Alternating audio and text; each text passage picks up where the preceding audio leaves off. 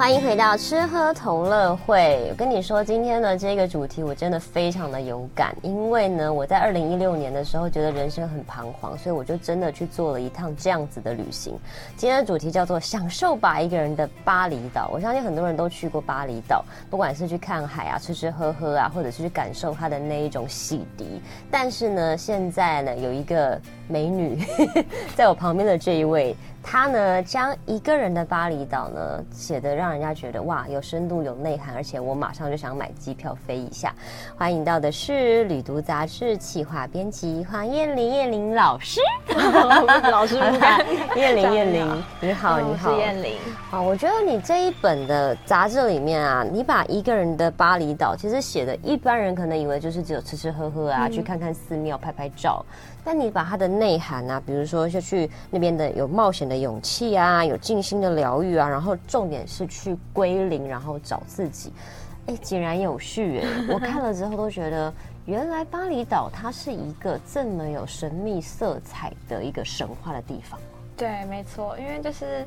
嗯，刚好是适逢我们的一月号，然后想说希望可以大家有一个新年的感觉。嗯、然后当时在企划的时候就想说，哎，新的一年大家可能会想要，大家不是都会在年底的时候做一个 checklist 吗？对对对对，就是说，哎，我今年要达到什么目标？嗯、那那时候就想说，那如果新的一年可以带大家就是有一个新的方向，那什么地方会最适合？我那时候就是先想到巴厘岛。嗯，嗯哇，众神之岛哎，因为其实我那时候啊，二零一六年去，我就是看了。电影嘛，想说外，一个人旅行，然后说啊，茱莉亚·罗伯茨啊，感觉就是很帅气，可以去那边提升自己。然后我就真的是坐了计程车，然后跑到了乌布，嗯，然后到了乌布，我想要去找那个赖爷，哦、算命的赖爷。嗯、然后我就到了一个神秘巷弄，走啊走的，就哎看到了那一栋很熟悉的建筑。嗯，后来我想说我要找赖爷，嗯，觉得他那时候赖爷已经过世了，嗯，然后是他的儿子在在帮我看。对，哇，就是虽然是一个一瞬间，这就是我当时的照片，嗯、我把它翻出来了。嗯，然后我我其实因为旅行过很多地方，但巴厘岛的这个瞬间，短短十分钟，我到现在都还记得他跟我说什么话。哎，嗯，然后他好像也不见得是帮你算命，嗯，他有点像是一个深度对话跟人生指引。哦，对啊，你有去遇遇遇到他？我那时候会一直想要找这方面的资讯，嗯、然后但是我在网络上找，大家都是就是我找到一个实例，是他也是透过计程车司机，然后那个司机刚好认识赖爷他们家，所以还把他带去。但我自己是没有找到，真的，因为其实需要一点勇气，因为他在真的去找他算命之前，你要先穿他们那个传统的，就像就对 salon，嗯，然后穿了之后，你他。真的是笑脸迎人的对待你，然后他那时候摸了我的手的时候，他说：“你的手纹很乱，你很辛苦哈，烦恼很多。”对，我说：“我想说你哪栽了？”然后他就说：“但是你是一个好命的孩子。”然后他最后跟我讲了一句话，我觉得真的是印证了。他说：“但是呢，你是从事演艺工作的话呢，我跟你讲，你越瘦会越红哦。”他说。哇哇，好狠哦！因为因为我那个时候二零一六都是婴儿肥肉肉的，然后他就说你呢会越瘦越红，因为你的气就不会阻塞，你的人生就会开阔。然后我就发现，天啊，他居然非常非常的有前瞻性呢！他直接预测了往后十年大家演艺圈应该怎么样子。对，那他就说，但是重点是你要好好对待自己的身体，因为你已经很好了。对对，其实是这一段旅程让我对巴厘岛留下一个很深刻的印象。但是我看了你这一本的这个一个人的巴厘岛，其实你把里面很多的东西分成不同的篇章。对，没错。你是怎么去分它的？嗯，其实当时候我们这次的。题目是加减巴厘岛嘛，就是用数字的整符号这样子。嗯、那其实当时候会想到，是因为巴厘岛，如果大家在网上搜寻巴厘岛，可能会找到一张图片，就是有一个善恶门、啊、天堂之门的那张照片。嗯，然后他们的那个门是一善一恶。然后其实我就想说，他们是处于巴厘岛的生活哲学，就是其实是处于一个。你在极端之间，然后要共处的那个和谐环境，嗯，然后就希望说这次我们就是用加跟减，然后还有归零的概念去做。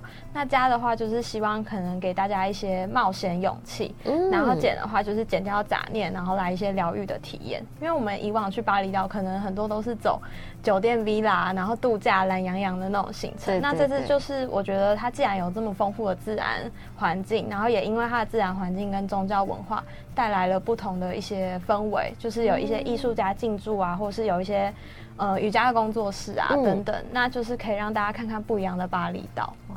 但是印尼想要先聊一下巴厘岛的交通到底要怎么样玩才比较顺畅？因为我记得我那时候去的时候，就是都是找计程车，然后就觉得你知道计程车在那个神秘的城市穿梭的时候，就有一种我是不是应该坐三轮车比较有感觉？所以就是坐计程车的感觉就是不太一样。有什么方式是可以比较顺畅的利用他们的交通来玩耍呢？嗯。巴厘岛去巴厘岛，大大部分都会包车嘛，大家都会利用包车的方式，嗯、因为它其实他们没有铁路。那如果你要用他们的那种巴士客运的话，嗯、其实都要花很大的时间。对，所以还是会建议大家可以去找包车司机，因为我觉得包车司机的价格，它也都是一天落在大概嗯九百一千左右，就是我那时候查是这样。嗯、那我们实际进行的话，就是现在在巴厘岛也可以用利用他们的。嗯，Uber 在当地的 app、oh, 叫做 Grab，、嗯、那 Grab 的话其实都蛮方便，只不过可能就是要在一些比较热闹的城市才会有。对，所以其他比较可能偏远地区的地方，就还是会建议大家包车。嗯、那另外的话，我们就是这次去巴厘岛，有去到巴厘岛的离岛。嗯，那我们在离岛的过程中，我们就是用骑机车自驾的方式。啊、嗯。所以其实你也是蛮实际的吼，并不会因为说是要去前进众神之岛，然后跟我们说我们就是徒步去旅行，我们要用走的去感受当地的气息，嗯，就是还是坐车啦。没错 没错，而且而且因为我们这次大家如果来翻我们杂志，就会发现我们跑的区域其实是算蛮远的。对对，对而且各区有不同的特色，也可以介绍一下。嗯、因为我发现很多人就是都是去特定的一些区域、嗯、观光的那一种嘛。然后可能入门款，但是里面介绍好多区有不同的风格哎。哦，这次就是蛮多人会首先会去的度假，比较度假的区域是南边的五级半岛那边，嗯、然后可能像是金巴兰啊、库库塔，就是比较观观光比较发展完善。对对对。对那近期的话，大家就是会。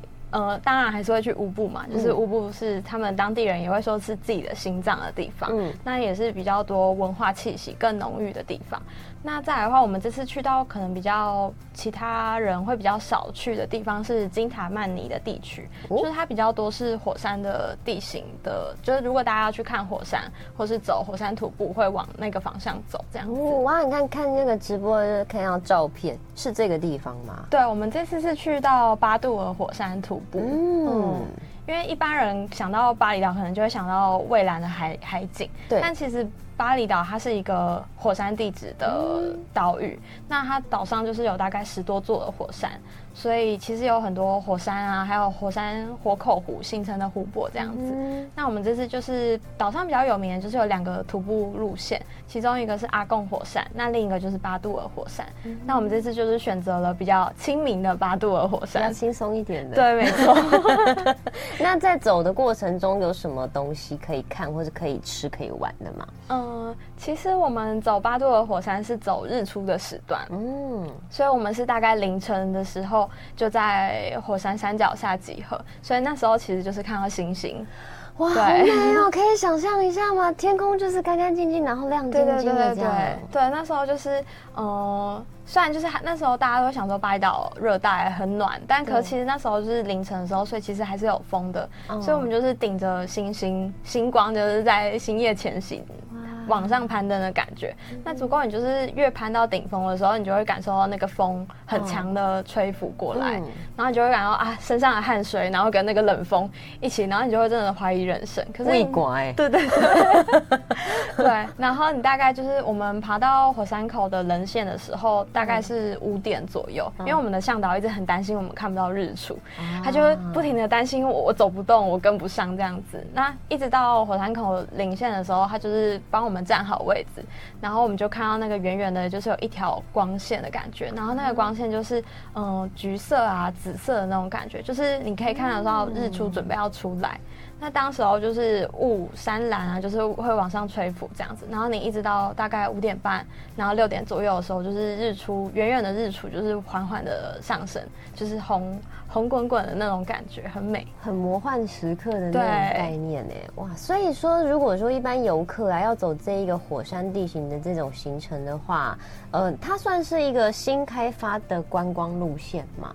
嗯，我觉得它其实应该算开放时间算蛮久，只不过网络上在看的话，比较多是欧美的观光客在走，嗯、我们其实比较少，像台湾游客比较可能比较少，只不过近几年就是一些登山的风气比较有起来了，嗯、大家才会去注意到这样。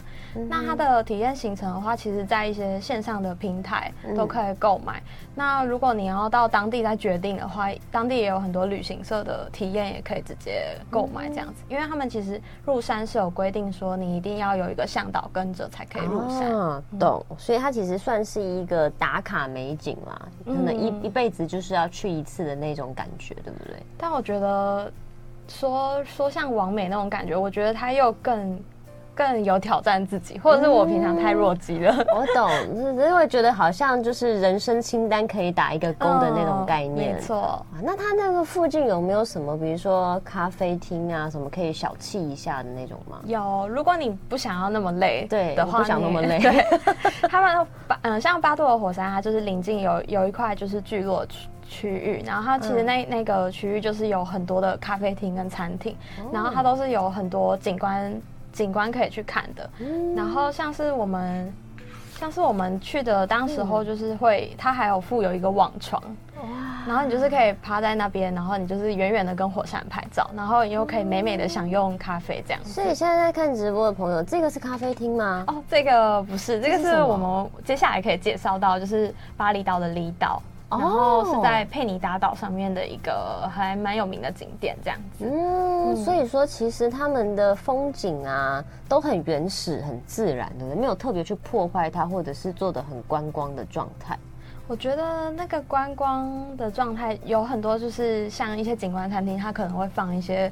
让大家拍照的地方。哦，嗯，可能什么鸟巢啊、爱心啊的那种形状，那大家就是可以自己斟酌自己想要的风格是哪一些这样子，哦、就是它，就是你想要走自然派也有，你想要走完美感也有这样子，对，没错。而且我看到你有提到一个在稻田骑脚踏车是一件很舒服的行程哦。对，因为那时候我也是看了那个茱莉亚罗伯茨，是不是？他影响力有够巨大的。对，然后那时候一直记忆犹新，就是他骑在稻田间，然后那个微风拂过他。他的长发吹过，然后又有椰椰子树在两旁。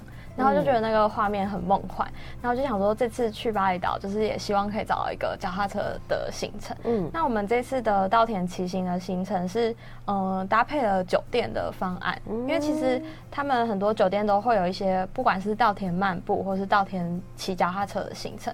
那我们这次住的区域，那时候那间酒店是住在靠近海神庙的区域，嗯，所以我们那时候的那个骑脚踏车的行程，就是早上七点左右的时候起床。然后我们就是从酒店一路骑脚踏车，然后就是沿途就是经过稻田啊，然后最后到海神庙这样。然后我觉得那个场景就是非常惬意，就像我们照片直播中的照片这样子。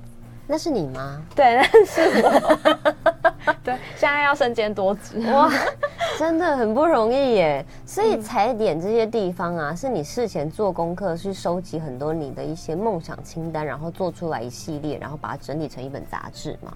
嗯，对，没错，就是，嗯、呃，像我们我们同事就会说，一定要有爱才可以做出一个内容。他就说，读者不是笨蛋，大家都会看出你有没有爱这样子。对，对，那我这次去巴厘岛就是。嗯、呃，非常尽兴，就是玩的很疯狂，嗯、就是玩到最后两天出差的时候就直接发烧，因为发现行程已经跑完了，然后我的身体就就直接松懈下来。但是我觉得这个稻田骑行就是会让我想到电影中那个画面，就会觉得有一种很自由自在的感觉。嗯，嗯，你去几天可以做到这么多事情啊？我们去了九天哦，九天，所以其实巴厘岛应该算是一个你可以留比较多天数去深度感受当地生活的地方，对不对？对，因为这次。采访中也有遇到，嗯，像我们有去瑜伽中心采访，然后那时候就是有遇到台湾的朋友，然后他就说，其实他是来这边可能住了一个月两个月，哇，对，然后他是在做瑜伽的培训，只不过他就是先前也有来，就是慢慢的享受生活的那种感觉。是呢，因为其实我去过巴厘岛蛮多次的，然后但我想象的都是穿着漂亮泳衣在海边拍照这样，然后我就可以分享一个，因为有一次我是带我妈妈去嘛，然后我就是我妈就被我说服了，她也穿了泳衣在海边，我想说帮她拍美照，然后呢，巴厘岛天气就是有够难捉摸呢，嗯，因为我们就是在阳光灿烂的时候拍了两张之后，忽然间暴雨，哦，是那种狂风暴雨，然后我跟我妈两个人就说啊，鞋子要被冲走了，然后 就捡了鞋子，然后就看到母女俩就是在那个已经变成黑色的海边，然后狂奔，然后赤脚，然后我们就这样子全身就是落汤鸡的这样，然后走到了一家店。然后就有看到那个当地人，就是一脸就是 观光客，是因为雨季的关系。对，是雨季。Oh. 然后印象超深刻的，因为我其实好像前几秒还在直播说，你看巴厘岛还好漂亮天气啊，下雨了，然后就变成落汤鸡了，好可爱的画面。对，但是我觉得想起来就是。呃，在那里有种魔力，因为你并不会觉得自己很惨，嗯，你反而我跟我妈是在雨中大笑，觉得这一切真是太荒谬了，就享受那个当下的感觉。对，所以其实我觉得我认识的巴厘岛会给人一种就是很开放的去去感受它给你的任何的转变啊，突发的状况，你也会觉得说，哎，它好像就是一个你挑战完之后就是。好像冒险的感觉就被激发了，这样、嗯、对，是一个很神奇的地方哎、欸，是有一种以不变应万变，就是什么事一切都 OK 啦，会过去的这种感觉，就是这种感觉。嗯，所以其实等下这个广告下一段呢，我们要跟燕玲来聊一下，因为其实我有一些东西课程呐、啊，嗯、我很好奇，我从来不知道原来到了巴厘岛可以上这么多特殊的课程，那个是在台湾上超贵的课哎、欸。嗯，对，对啊，就是你到了巴厘岛其实是安排一个进修，其实是很不错的，嗯、没错。所以等下广告过后，我们回来继续聊一聊，在巴厘岛除了吃喝玩乐之外，你可以怎么样的去进修自己喽？非常疗愈的一个早上，现在是带大家到巴厘岛去好好的感受一下放松的能量。邀请到的呢是《旅读》杂志的企划编辑黄燕玲。Hello，燕玲，刚刚已经把你爱巴厘岛的那一种表情，完全就是显现在你的眼神当中了。然后有提到。就是到巴厘岛有一些课程是可以预约去上课的，是不是？对，因为这次就是嗯，会想要想说带大家去找一些体验课程，是因为嗯，大家都知道巴厘岛的印度教的宗教信仰文化非常的盛行，嗯，然后就就是由于它的那个文化。带来的氛围，就是让这个岛屿就是有很多的呃进修的体验，或是艺术的能量的那种感觉。嗯、那我们这次就是有介绍了一家瑜伽中心，然后一家音疗中心，还有一些艺术工作室这样子。瑜伽，我觉得到巴厘岛你就会想要做瑜伽，嗯、但是我那时候二零一六年去的时候还没有就是可以预约到这种很有体质的瑜伽课程，嗯、我没有什么管道，所以我就自己就带了一张瑜伽垫在行李箱里，嗯、然后就在我自己住的 villa 的阳台做瑜伽。总觉得好像吸收一点巴厘岛的阳光跟空气做出来的瑜伽就不一样。但是我看你介绍，它这个瑜伽教室很特别耶。对，这个瑜伽教室那时候就是我，呃，大家在查巴厘岛的话，就会发现近期有越来越多。足够的空间，就是他们是利用竹子啊，或是夯土，就是一些自然素材去建造那个空间。我那时候是先被他们的教室吸引，因为我们一般在台湾上瑜伽课的话，可能都会关在一个室内的环境里面。对。那如果你想要在自然环境中做瑜伽的话，可能就是要另外报名一些体验行程，然后拉到可能比较远的地方，而且很贵。对。对。然后那时候就想说，哎、欸，这个不知道会不会也很贵？然后我是不是要好好谈赞助？结果发现就是。他们那那呃一些体验课程可能几百块就可以达到了，嗯、像刚刚后面介绍的医疗中心好了，我们一般可能上课可能有些要两千、三千左右都有可能。但是我那时候上那个医疗课才六百块，真的假的啦？对，它才六百块，然后就是一一个小时到两个小时之间。我跟你讲，音疗这件事情也是我这几年特别有点兴趣的。然后因为会有就是颂钵嘛，对对对。我有一次啊，就是被一家美容院的那一个颂钵洗发给吸引了，然后我就想说，嗯，天哪，一边洗头一边被就是颂钵，应该就是很疗愈。然后结果呢，我就是一问，要加颂钵的话要加八百，就是你洗头本来是三百。五 送个波啊八百，然后我想说好，应该就是人生会有所改变，我就去做了。他送波只敲了三下。我想说，天哪，这个好贵啊！哇，被被被被欺骗的感觉，被欺骗的感觉。但是这里的音疗课程是什么样进行的呢？嗯，我们去的那家音疗中心，它叫做气金字塔。嗯，然后它顾名思义，它的建呃，它的那个体验空间是盖在一个金字塔的形状。认真。对，然后它就是有你去到那边就是。嗯，会觉得非常神秘，因为那我们那时候就是搭计程车过去的时候，你就是先途经了很多绿油油的稻田，然后你就看到远远的稻田中就是建起了三座白色的金字塔，然后当时外星人开的，对对对，就想说是不是外星人的基地，然后会不会要被卖走了这样子，然后进到那个环境里面之后，才会发现说其实他们有很多。嗯，很很在欧美的观光客里面也非常盛行，就是我们那时候去到，就是蛮多法国人、意大利人在准备要等下一堂课这样子。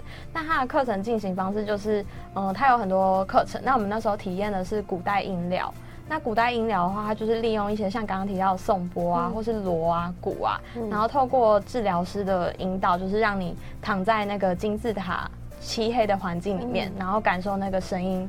带来的能量这样子。哇，那你有得到什么吗？我其实我其实那时候比较大的是情绪波动，因为我有大哭吗？哦，我没有，但是就是感受到一种压力。啊，嗯，因为好像每个人感受的方式会不一样。那我们那堂课其实躺下去十分钟，就有人打呼了，睡着了。对对对，就是他其实可能就是很多人来治疗失眠嘛。那我们的摄影师也是跟我说，他他很快就是放松，然后就是进入睡眠这样子。嗯。但是因为我那时候就是感觉到就是比较有压力的感觉。哦。嗯，所以每个人的感受都会不一样，好特别哦。因为我觉得其实巴厘岛的这些课程啊，这样听起来它不是实质的让你带走东西。嗯。它是让你去感受身心灵的变化，对，对不对？啊，所以当你现在就是回来台湾，可能工作的时候很忙啊，尤其在做这些 编辑之后啊什么的，你就会想到那个颂钵的过程，会让你有什么样的放松感吗？嗯，我觉得比起颂钵的话，像刚刚提到那个瑜伽课，就会让我有更大的能量吧。嗯，嗯，因为那个瑜伽课的话，它就是处于呃，像刚刚提到，就是它也是一个半开放式的环境，然后它是建立在他们的一些花园啊、森林里面的那种感觉，然后你就可以感受到自己身体的感官，就是在做瑜伽的过程中可以跟自然互动。那我就觉得那种体验是。让我更疗愈的感觉，然后我就会觉得说，现在每天上班的时候都会鼓励自己说，一定要走一段路去附近的公园散散步，然后再回去上班的那种感觉。好棒哦，就是改变了一个生活习惯，然后也会有一种寄托感呢。对。所以你看，我觉得从身心灵的疗愈来讲，巴厘岛是一个真的是蛮棒的地方。嗯，然后它的东西也很好吃，对不对？因为我看里面有写有一间咖啡厅啊，然后还有一个就是什么波西米亚风格的舒食餐厅，你很推荐，是不是？对，就是因为其实巴厘岛就是虽然他们其实并不是原本素食主义盛行的地方，但是也因为有很多灵修或是瑜伽工作工作室的人，就是会搬到那边，所以他们就是岛上开了越来越多素食或是素食的餐厅。那其中我们有介绍到一家咖啡厅叫 Lazy Cat，嗯，然后它其实整体的风格就是我觉得有点半工业废墟风加波西米亚那种感觉。那它其实餐点都是卖舒适的东西，像我们那时候就点了一个汉堡，我那时候看了很久。我想说，它真的是素的吗？然后就吃一口才发现，它的确是素食。然后每一道像是面食类，它就是会用很多蔬菜啊、水果，就是会弄得颜色很缤纷，会让人就是食欲很好的那种感觉。哇，不会觉得它因为是蔬食就觉得少一味这样子？不会，都会觉得很好吃，好棒哦。然后我觉得巴厘岛印象中咖啡也是非常好喝。我当时在巴厘岛喝到的咖啡，我就觉得说哇，好多地方就是我喝不到这个味道。嗯，它是因为。豆子的关系还是什么的，所以有一家咖啡厅你有介绍，它也是豆子很厉害，对不对？对，那家店是贝壳，然后它其实是他们岛上就是新成立的一个，我觉得有点像是在地青年的那种文创品牌。哦、然后他们就是会有选用很多印尼岛上的一些豆子这样子，然后去做烘焙。所以其实我们在海外也是可以购买，因为他们会有他们设计有一个特殊的。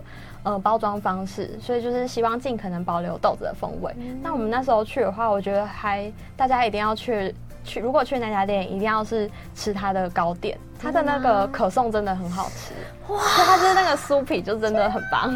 我刚刚想象的就觉得，天啊，是在一个很棒的一个异国风情的咖啡厅，喝着很棒的咖啡，然后吃的热腾腾的刚出来的可颂，嗯，真的是幸福哎、欸。对，尤其那家店就是它开在呃现在他们新兴的仓谷的区域，然后仓谷区域是有很多欧美或是一些外地的人会现在会想要搬去那边生活，嗯、所以有很多人如果可以远距办公，会选择住在那个区域，嗯、那就会看。然后咖啡厅里面，其实很多人也是在办工作的状态，所以你看咖啡厅就坐着可以好好的放松啊，或是工作。然后我觉得每个地方的一些小吃也是不可以错过的，对，给我介绍一些铜板美食哦。对，哇，有没有什么你觉得就是必吃、一定要吃，或者你吃了之后大为惊艳的那一种？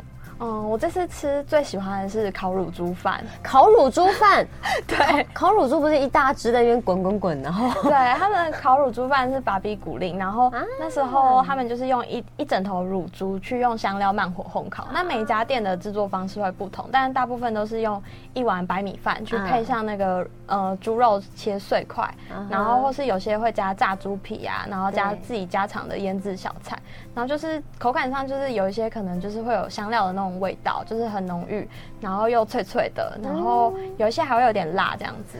哇，还有一个东西是你说淀粉加淀粉哦，白米饭加了一个面，是不是？对，就是那那个是 Mie Nasi Goreng。Mie Nasi Goreng。那那时候我们其实是因为我们每天都吃了一碗印尼炒饭，然后我就觉得天啊，印尼炒饭怎么可以这么好吃？是不是全世界的炒饭一家亲？就是我们都没有踩到雷，然后就是吃的很快乐。嗯，炒饭哦，嗯，哇，还有呢，还有。什么是台湾真的吃不到的啊？台湾吃不到。其实我们这次去的话，我觉得整体口味跟台湾蛮接近的。哦，嗯，像我们那时候有吃了一个面，就是有点像我们的阳春面，嗯、然后只不过他们是那个牛肉丸去拌的那个面，嗯、那看起来就很像我们的贡丸去拌阳春面。嗯、然后我觉得最特别的是，那时候我们去点餐，然后嗯，当地人就跟我们说，哎、欸，一定要加那个酱，然后我们后来加那个酱。我觉得吃起来就很像我们的东泉辣椒酱哇，对，家乡味儿，对，没错。哎、欸，我觉得很棒，你跟叶玲这样聊一聊，因为今天时间关系没有办法把它杂志里面的精髓全部都介绍出来。但是其实你光看它，不管是照片啊、美编啊、排版啊，然后还有爱。其实从这本这个杂志里面，这是第一期，是不是？对，这是我们今年第一期。哇，嗯、这个旅读杂志呢，带你去体验一个人的巴厘岛。我觉得看完之后，你会立马想要买一张机票。真的，再次谢谢燕玲，谢谢。谢谢然后时间过得超快的，也瞬间节目就要到尾声了。今天是小黎代班的第二天，然后呢，很多人问同文主播去哪了，不担心，他很开心的在日本滑雪。所以希望在这个岁末年中，我们今天呢有。做了瑜伽，然后跟燕玲又聊到了这个非常呃可以洗涤身心灵的巴厘岛的旅行，希望大家都能够身心灵平衡又健康的好好的度过新的一年哦。谢谢叶玲，谢谢，大家。就爱点你 UFO。